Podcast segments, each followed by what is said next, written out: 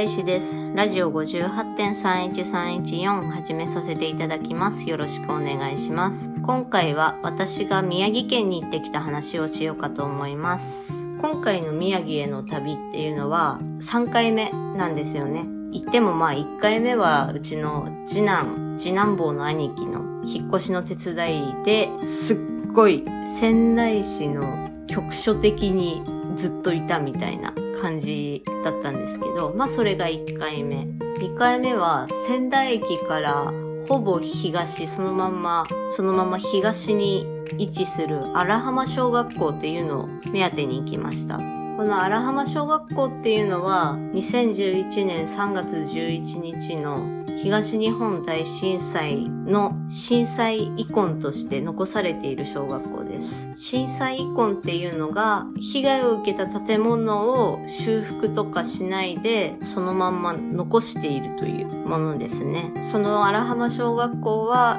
階部分がもう津波でやられちゃって、で2階も膝とかそれくらいまで浸水した小学校。生徒たちとか避難してきた人たちは3階屋上にいたからなんとか助かったという建物ですね。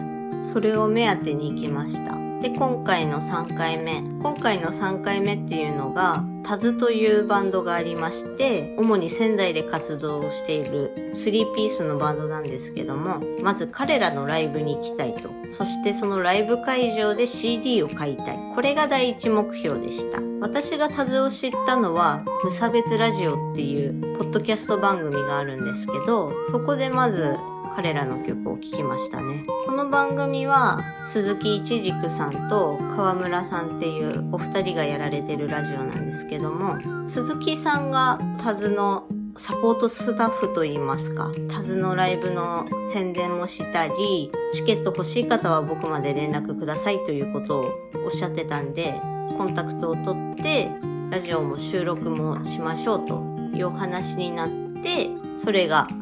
第2の目標。無差別ラジオの収録をすると。まあ、あとはおまけとしてちょっと松島行ってきました。最初に松島行って、その後仙台に戻ってきて、鈴木さんとお会いして、ラジオを撮って、タズのライブ行って、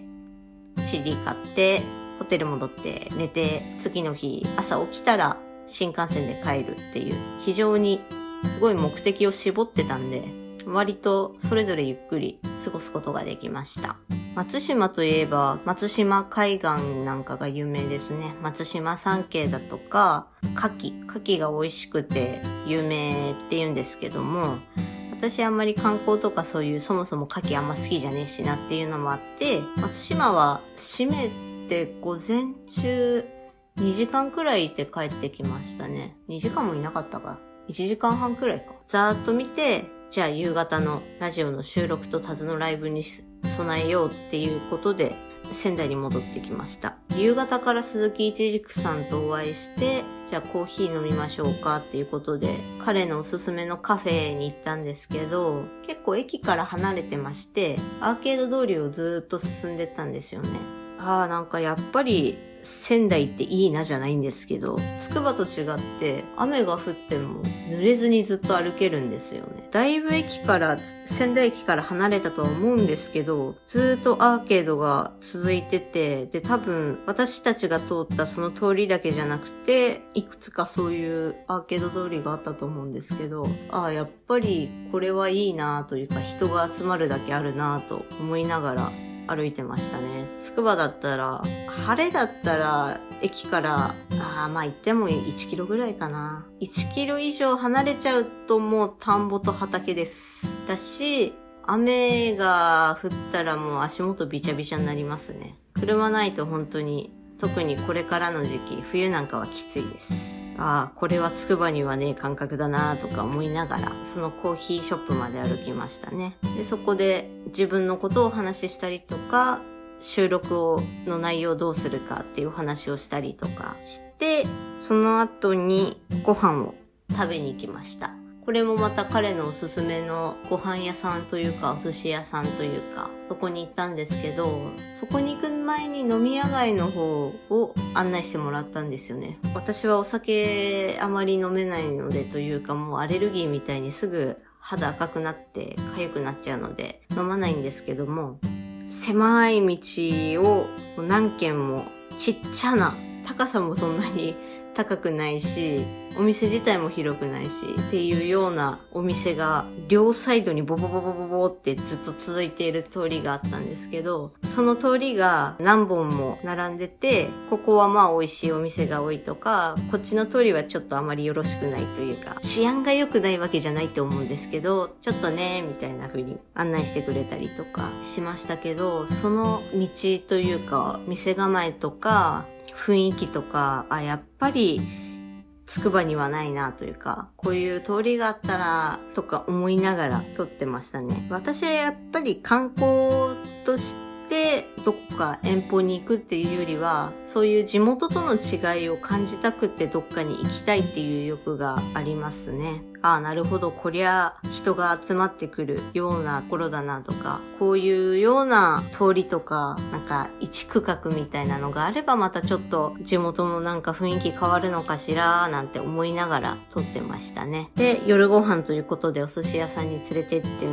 もらったんですけども、お寿司をね、数年ぶりに食べたんですよ。最後に食べたのが多分回転寿司のくら寿司だと思うんですけど、あまり覚えてなくて。で、私は食べる量のコントロールとか順番とかの調整が苦手なんで、全然もう最近食べなくなっちゃったんですけど、美味しかったですね。お寿司屋さん行ってまずそこでびっくりしたのが、回転寿司じゃなかったんですけど、注文全部タブレットなんですよ。あと、なんかシャリの、お寿司のシャリの量を選べる。普通少なめっていう風に選べるとか、そこはお寿司だけじゃなくてお刺身とかおつまみみたいなものも頼めてそこで頼んだカニ汁が非常に美味しくてあこれカニの出汁うま。てかもう後半カニがうめえカニ汁うまかったっていうそれぐらいしか言ってなかったと思うんですけど、まあ、そんな風にご飯一緒に食べてでいざ収録に向かいました。ここで川村さんと初めてお会いして撮ったんですけど撮った内容は無差別ラジオの方をお聞きください。い。概要欄に無差別ラジオのツイッターアカウントも貼っておきますので、そちらから飛んで聞いてください。で、いざ、タズのライブですよ。私、ライブハウスに行くのは、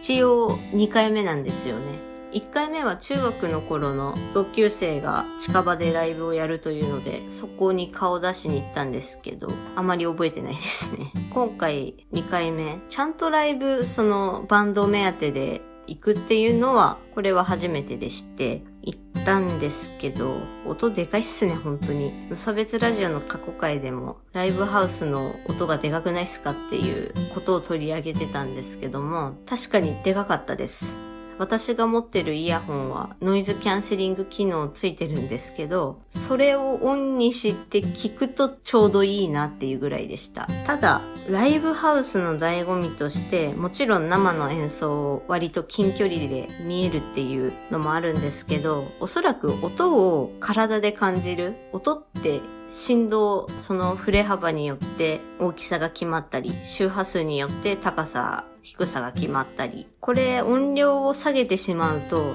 音を肌で感じるとか、そういうのができなくなるから、これぐらいの音量なのかしら、とか思いながらね。耳としては確かにきついです。でかすぎて、しかもずっと立ちっぱっていうのは疲れますが、ただこれを耳で聞ける範囲にしてしまうと、今度肌で感じるっていうことができにくくなってしまうんだろうなとか思いながら